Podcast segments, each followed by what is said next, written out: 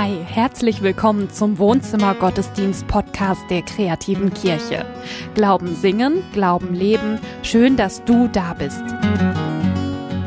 Hallo und herzlich willkommen im neuen Jahr zum neuen Wohnzimmer Gottesdienst. Schön, dass wir wieder gemeinsam Gottesdienst feiern können. Ich bin negativ, Johannes ist negativ und zwar getestet, frisch negativ getestet auf Corona, das ganze Team auch.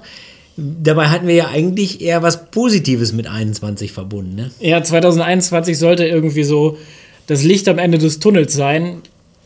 Mir ging es so, bisschen ernüchternder Start ins neue Jahr. Wie war es bei dir? Ja, Impfpanne, Kapitol und solche Dinge, ne? Also, ja. das kann dann schon ein bisschen runterziehen, das stimmt ja. so. Ja. ja, ich meine, wenn wir ehrlich zueinander sind, es war schon klar, dass wir eine Menge von der Dunkelheit, die uns 2020 begleitet hat, mit rübernehmen würden in dieses neue Jahr. Ähm, Daniel, der wird uns heute seine Ideen teilen, ähm, wie wir Wege aus dieser Finsternis herausfinden können. Und äh, ich glaube, da können wir ganz gespannt drauf sein. Lass uns gemeinsam Gottesdienst feiern. Wir freuen uns super, dass du mit dabei bist. Lass uns gemeinsam singen, lass uns gemeinsam beten, lass uns gemeinsam auf Gottes Wort hören. Lass uns das, all das tun, im Namen des Vaters und des Sohnes und des Heiligen Geistes. Amen. Amen. Ihr Lieben, ich lese aus dem Jesaja-Buch, Kapitel 9. Das Volk, das im Finstern wandelt, sieht ein großes Licht. Und über denen, die da wohnen im finstern Lande, erscheint es hell. Du wächst lauten Jubel. Du machst groß die Freude, denn uns ist ein Kind geboren. Ein Sohn ist uns gegeben, und die Herrschaft ist auf seiner Schulter, und er heißt Wunderrat, Gottheld, Ewigvater, Friedefürst. Ihr Lieben, als Christinnen und Christen glauben wir, dass genau das Weihnachten passiert ist. Wir glauben, dass Gott auf die Welt gekommen ist als ein Licht. Ja, dieser, dieser kleine Mensch, der da geboren wurde, der Jesus, der ist das Licht Gottes. Der Ewigvater, der Friedefürst. Das sind alles so Bezeichnungen und ähm, aber mir, mir geht es heute um diese, um diese Bezeichnung von Jesus als Licht, um diese Idee, dass er das Licht ist, das die Finsternis erhält. Denn, denn so beginnt auch Johannes sein Evangelium. In Kapitel 1 heißt es dort, in ihm war das Leben und das Leben war das Licht der Menschen. Und das Licht scheint in der Finsternis und die Finsternis hat es nicht ergriffen. Hier ist das wieder die Idee, Jesus als Licht. Ich glaube, dass das genau so ist. Ich glaube, dass als Jesus geboren wurde, das Licht Gottes in die Welt kam. Und ich glaube, dass sich das heute wiederholt. Dass wenn Gott das Leben eines Menschen berührt, dass das wie ein Licht ist, das da hineinkommt, das die Finsternis vertreibt. Und das ist was total Wunderbares. Und ich habe mich gefragt, wie funktioniert das eigentlich? Ich weiß nicht, ich glaube, dass es so ist. Aber dann muss ja auch, die, muss ich auch eine Antwort geben können auf die Frage, wie funktioniert das denn? Was kann ich denn tun? Wie ist denn mein Weg aus der Finsternis heraus? Ja, wenn Jesus das Licht ist. Welchen Weg kann ich gehen? Und genau darüber möchte ich mit dir nachdenken. Denn ich habe das Gefühl, es gibt gerade ganz viel Finsternis. Wenn du das anders siehst, freue ich mich für dich. Das ist total schön. Ich will das niemandem einreden. Aber ich habe das Gefühl, wir erleben Finsternis gerade. Viel. Ich persönlich empfinde dieses Corona-Ding als dreifache Keule. Also Keule, ich, ich habe Sorge, mich zu infizieren, ja, vor allem unseren neugeborenen Sohn anzustecken. Ich, äh, und auch wenn das, wenn, ich wenn das weniger wäre, das war vor der Geburt weniger, äh, dann habe ich ja auch Sorge, dass, dass ich das jemandem anderen geben könnte.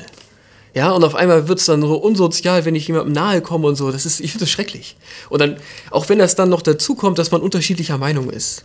Deswegen sage ich Dreifachkeule. Wenn jemand sagt, ja komm, lass uns jetzt einfach, komm, ist jetzt mal gut ja, dann, dann kommt noch ein schlechtes Gefühl dazu oder ein Konflikt.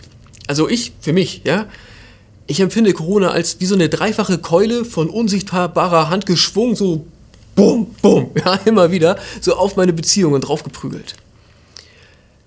Ich leide darunter, ich empfinde es als Finsternis und es macht mir große Sorge, wenn ich so ein bisschen drüber nachdenke und merke, dass ich, dass ich eigentlich davon ausgehe, dass es sehr, sehr viele Menschen viel härter trifft als mich ich habe es denkbar gut, ich bin gerade in Elternzeit und wir haben ein Kind gekriegt, ja, das ist, und ich brauche keine Sorge um meinen Job haben.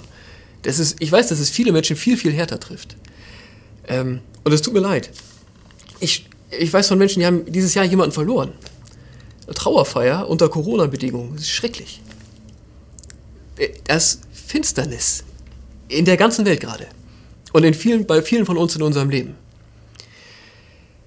Und wie es ist mit der Finsternis, weißt du, wenn wir Finsternis von außen, wenn die, wenn, die, wenn die uns erwischt, wenn wir Finsternis erleben, dann löst sie oft bei uns auch Finsternis aus. Also oft tun wir dann selber zu dieser Finsternis, die von außen kommt, noch was dazu. Ich weiß nicht, vielleicht Corona-Konflikte, ja, ich, ich rate. Ich hast du das erlebt, aber in der Zentrum deiner Familie, und das hat dich, von welcher Position auch immer, ist ja völlig egal jetzt, es hat dich total aufgeregt. Und du bist ungerecht geworden, du hast Sachen gesagt, die dir jetzt leid tun. Könnte sein, weißt du, Finsternis kommt und ich tue noch Finsternis dazu. Vielleicht war Sucht für dich immer ein Thema. Es ist für sehr, sehr viele Menschen ein Thema. Sucht ist, trifft richtig viele Menschen. Vielleicht ist Corona eine Zeit, wo du Dinge, die du eigentlich im Griff hattest, wo die mit Macht zurückgekommen sind. Das kann sein. Ich, ich will da jetzt nicht weiter raten oder spekulieren. Ich glaube, du kennst deine Finsternis. Und wie auch immer die Finsternis aussieht, in der du gerade bist, wie auch immer sie ist, die Frage, die du und ich, die wir alle haben, ist, alle die, ist, glaube ich, die gleiche. Die Frage ist nämlich, welchen Weg kann ich gehen? Wir glauben an Jesus als das Licht. Okay. Wie kann ich denn jetzt aus der Finsternis heraus Schritte tun? Ich habe da drei Antworten. Die jetzt alle zusammengehören natürlich. Das erste ist, das steckte schon in dem Vers von Johannes drin, in diesem Beginn von Johannes Evangelium. Ich lese es nochmal. In ihm war das Leben und das Leben war das Licht der Menschen und das Licht scheint in der Finsternis und die Finsternis hat es nicht ergriffen. Der erste Schritt raus aus der Finsternis heißt, Jesus hineinzuholen in meine Finsternis. Also dein Weg raus aus der Finsternis, der sollte damit beginnen, dass du Jesus bittest, hineinzukommen in deine Finsternis. Ich stelle mir das ganz bildlich vor, ja? Finsternis heißt, ich bin im Keller, im Keller meines Lebens. Und da ist dunkel. Und ich bitte jetzt Jesus, dass er dort hineinkommt. Ja, das passiert, was Jesaja ankündigt und was, was Johannes über Jesus sagt. Ich bitte dich, komm hinein in meine Finsternis. Ich sage es dir so ehrlich wie möglich. Ich sage dir, was, ich, was, was mich bedrückt, was auch immer das ist, da musst du einsetzen, was es bei dir ist. Und ich sage dir auch, wenn ich kann, was ich dazu getan habe. Die Dinge, die ich bereue.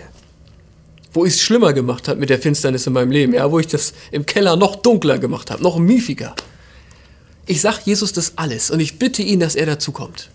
Das ist der erste Schritt. Mein Schritt, Schritt raus aus der Finsternis ist, ihn zu bitten, reinzukommen. Als erstes. Und wenn er dann kommt, wenn er dann kommt, ich hoffe, dass, dass das passiert, wenn er dann kommt, dann, dann setzt er sich dazu. Dann setzt er sich drei Tage lang zu dir in den Keller. Und in dieser Zeit, da ist er realer als sonst vielleicht schon zu anderen Zeiten deines Lebens. Weißt du, wenn man auf der auf der Terrasse des Lebens sitzt, ist auch toll, ja, und auf der Terrasse des Lebens in der Sonne, da kann man auch fröhlich Gospel singen. Aber oft ist Gott da weniger real.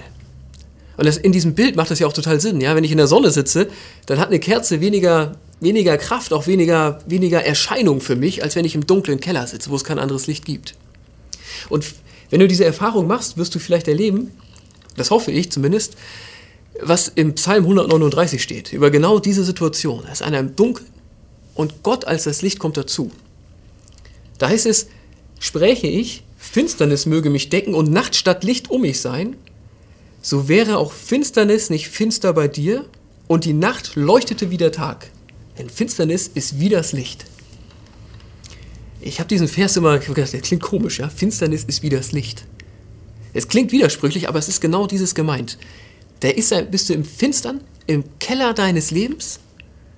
Jesus kommt dazu, er ist drei Tage bei dir und er ist als ein Licht da. Und in dieser Zeit, da liegt eine besondere Schönheit. Ja, man wünscht trotzdem niemandem die Finsternis, das nicht. Und trotzdem liegt in dieser Zeit eine Schönheit. Weil Jesus da ist, weil er realer ist, weil ich das Licht spüren und sehen kann. Und es eben, er, kommt mir näher als wahrscheinlich in den, Sonnen, in den Sonnenzeiten des Lebens. Und das, das ist der erste Schritt. Dein erster Schritt aus der Finsternis ist, bitte ihn, dass er hineinkommt. Jetzt geht es aber weiter. Das zweite. Wir lesen weiter im Johannesevangelium, jetzt Kapitel 8, mal einen Sprung. Ne? Da redete Jesus abermals zu ihnen und er sprach, ich bin das Licht der Welt. Wer mir nachfolgt, wird nicht wandeln in der Finsternis, sondern wird das Licht des Lebens haben. Der Vers ist heute für ganz, ganz wichtig. ganz wichtig. Weil was Jesus hier nicht sagt ist, ja, ich bin die Festtagsbeleuchtung für deinen Keller. Ja? Sitzt du im dunklen Keller, rufst du mich an, komme ich zu dir und dann mache ich das total schön. Ja, dann wird dein Keller zum Garten. Kannst für immer im Keller wohnen, ist toll. Das sagt er nicht. Er sagt, ich bin das Licht der Welt, wer mir nachfolgt. Also folge mir nach und du wirst das Licht des Lebens haben. Ich stelle mir das so vor. Wieder ganz bildlich, ja? Stell es dir bitte bildlich wirklich vor, weil äh, die Bibel redet hier zu uns in Bildern. Du sitzt im Keller deines Lebens. Es ist dunkel. Du rufst Jesus an, er kommt zu dir. Und dann setzt er sich drei Tage zu dir. Nur drei Tage ist ja da als das Licht. Aber dann, dann guckt er dich an und sagt, jetzt lass uns gehen. Jetzt lass uns gehen. Und dann steht er auf und geht hoch. Und er sagt, komm mit. Jetzt tu Wege, Schritte aus der Finsternis heraus mir hinterher. Und bitte denk mal drüber nach, was du glaubst, wohin Jesus mit dir gehen würde. Welche Richtung? Ich glaube, dass wir dafür ein Gefühl entwickeln. Ja? Ich glaube, dass uns Gottesdienst, Gebet, Bibellesen, mir persönlich auch Lobpreismusik, das, das hilft mir, um ein Gefühl dazu zu entwickeln, wo Jesus mit mir hin will. Und eine Antwort auf die Frage zu haben, von der ich dich bitte, dass du sie für dich beantwortest. Und zwar, was würde Jesus mir raten? Was würde Jesus mir raten? Wenn du auf diese Antwort, auf diese Frage Antworten findest, dann kannst du Schritte gehen. Vielleicht kennst du die Frage, was würde Jesus tun? Ja, da gab es früher so fromme Armbänder. Ich hatte eins, What would Jesus do? WWJD, ne? Englisch. Ich wette, Johannes hatte auch eins. Also in der Jugend war das so. Äh, was würde Jesus tun, ist eine gute Frage. Ich, aber wenn man in der Krise ist, in der Dunkelheit sitzt, da fallen mir immer Dinge ein, die Jesus tun würde, die ich aber nicht gebacken bekomme. Deswegen hilft mir die Frage, und ich lade dich ein, sie mal für dich zu stellen, durchzubeten. Darüber nachzudenken auch, nicht nur beten, auch denken. Was würde Jesus mir raten? Finde darauf deine Antwort. Und dann tu kleine Schritte. Kleine Schritte aus der Finsternis heraus, ihm hinterher. Und ich hoffe eigentlich, dass du jetzt so ein bisschen inneren Widerstand spürst, denn da gehört einer hin. Denn es ist natürlich anstrengend. Das ist richtig anstrengend. Das ist also seelisch anstrengend, psychisch, wenn du so willst. Das kann sogar körperlich anstrengend sein. Denn, denn es gehört natürlich eine Kapitulation dazu. Er sitzt im Keller, Jesus soll kommen. Okay, das ist eines, wichtig. Er sagt, Jesus sagt, ich bin das Licht der Welt, folge mir nach. Geh mir hinterher. Tu kleine Schritte aus der Finsternis heraus. Das zu tun bedeutet zu kapitulieren. Innerlich. Das bedeutet Dinge hinter sich zu lassen. Das bedeutet auch die Dinge anzuerkennen, die man selber zur Finsternis dazugetan hat. Es bedeutet oft, um Verzeihung zu bitten. Nicht immer, aber oft. Jesus selbst, vielleicht auch einen Menschen, dem du Unrecht getan hast. Das kann auch körperlich herausfordernd sein. Er kann die ganzen Gewohnheiten auf den Kopf stellen. Das könnte für dich heißen, ich spekuliere, du lässt den Alkohol im Keller und du gehst Jesus hinterher. Es ist jetzt der Tag gekommen, mit dem Saufen aufhören, mit dem Sport anfangen. Oder du hörst auf, destruktive Medien zu konsumieren. Die gehören in den Keller, die bringen dich in den Keller und du lässt sie dort und gehst Jesus hinterher. Ihm, dem Licht, gehst du hinterher, ja? Ins Leben hinein. Das ist, das Bild ist immer nur, das, ich finde das Bild halt schön, aber das, ich weiß, das ist anstrengend, das ist mega anstrengend. Aber das ist der Weg aus der Finsternis. Dein Weg aus der Finsternis. Ich sag, der erste Schritt, Jesus bitten dazu zu kommen. Und dann drei Tage ist er da. Und dann aber der zweite Schritt, Jesus sagt, folge mir nach. Denn wer mir nachfolgt, der wird nicht wandeln in der Finsternis. Und dann tu kleine Schritte ihm hinterher.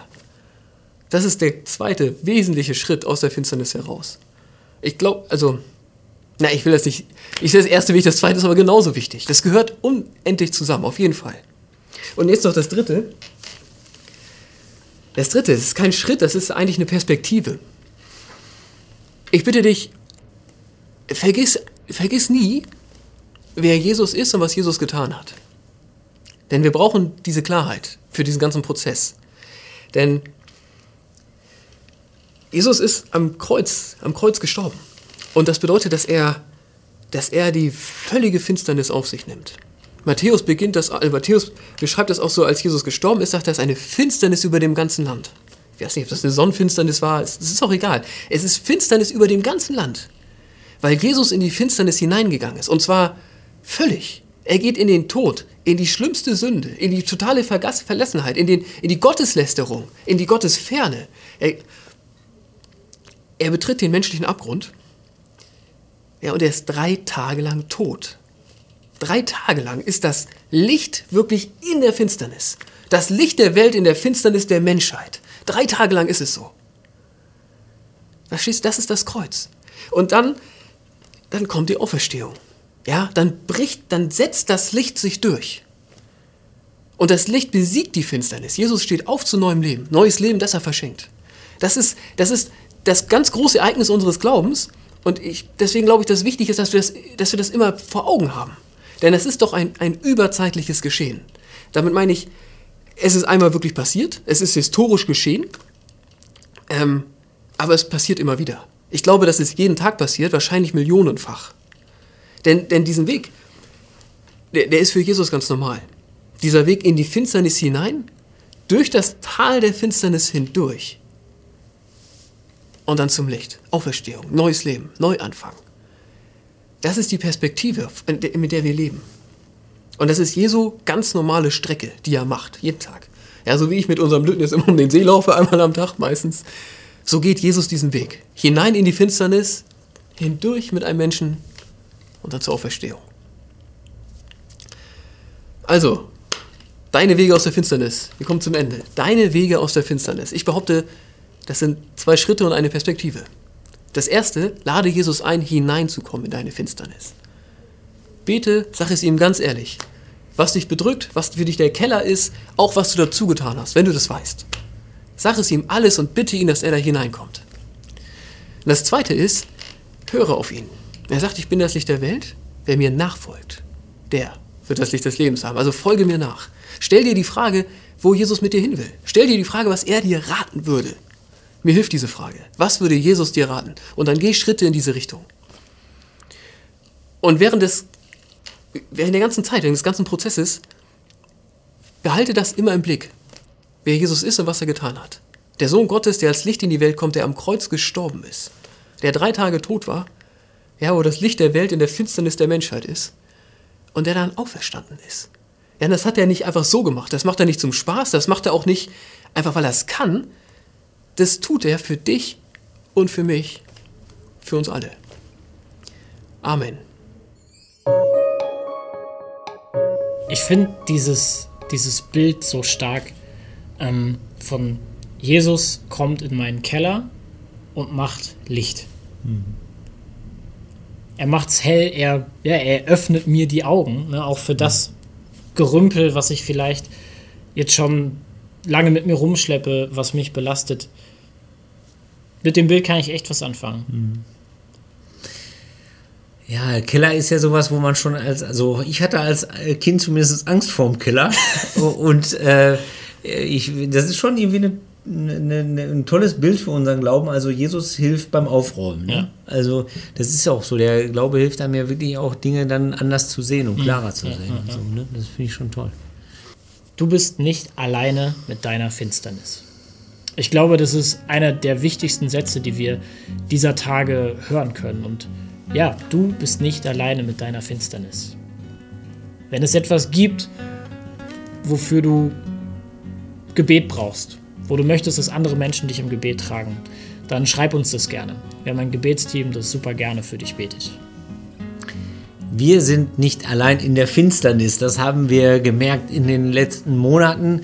Das war schon ein dunkler Augenblick, als wir keine Veranstaltungen mehr machen konnten, denn das ist das Handwerk der kreativen Kirche, Veranstaltungen zu machen. Aber viele, viele Menschen haben uns unterstützt mit guten Gedanken und Worten und auch mit Spenden. Und deswegen sind wir auch emotional aus dem tiefen Keller wieder rausgekommen. Und dafür danke ich allen, die da mitgemacht haben. Und wenn du magst, dann unterstützt uns doch mit einer Spende. Der Wohnzimmergottesdienst wird aus Spenden finanziert. Aber wenn du magst, in aller Freiheit, es gibt viele gute Projekte, die man unterstützen kann. Freiheit ist ja auch das große Thema oder ein großes Thema in der Bibel. Und nun ist gerade eine neue Ausgabe erschienen, die Basisbibel, ganz neu übersetzt in der Sprache des 21. Jahrhunderts. Ich bin ein echter Fan davon. Wir haben auch schon eine im Schrank stehen, nämlich hinter uns im Regal. Da steht sie schon, die Basisbibel. Wenn du magst, schau mal rein bei Gelegenheit. Wenn du mehr dazu erfahren möchtest, dann schaust du dir am besten das Erklärvideo dazu an, was Matze gemacht hat. Das ist ganz hervorragend. Und äh, genau, das findest du bei uns auf unserem YouTube-Kanal, den du natürlich auch herzlich eingeladen bist zu abonnieren. Dann verpasst du keines unserer neuen Videos, Wohnzimmergottesdienste. Da passiert auf jeden Fall eine ganze Menge. Wir sind fast am Ende, das heißt, wir gehen gleich nach dem Segen noch eine Tasse Kaffee trinken der Johannes und ich auf einen Kaffee, unser virtuelles Kirchcafé, wenn du magst. Wir reden noch mal über den Keller und eine Challenge, die wir vor vier Wochen ausgerufen haben. Yes. Wenn du magst, dann sei dabei. Ansonsten sehen wir uns beim nächsten Wohnzimmer-Gottesdienst. Mach's gut. Tschüss. Bis dahin. Ciao. Und es segne und behüte dich, Gott der Herr, der allmächtig und barmherzig ist, der Vater, der Sohn und der Heilige Geist. Amen.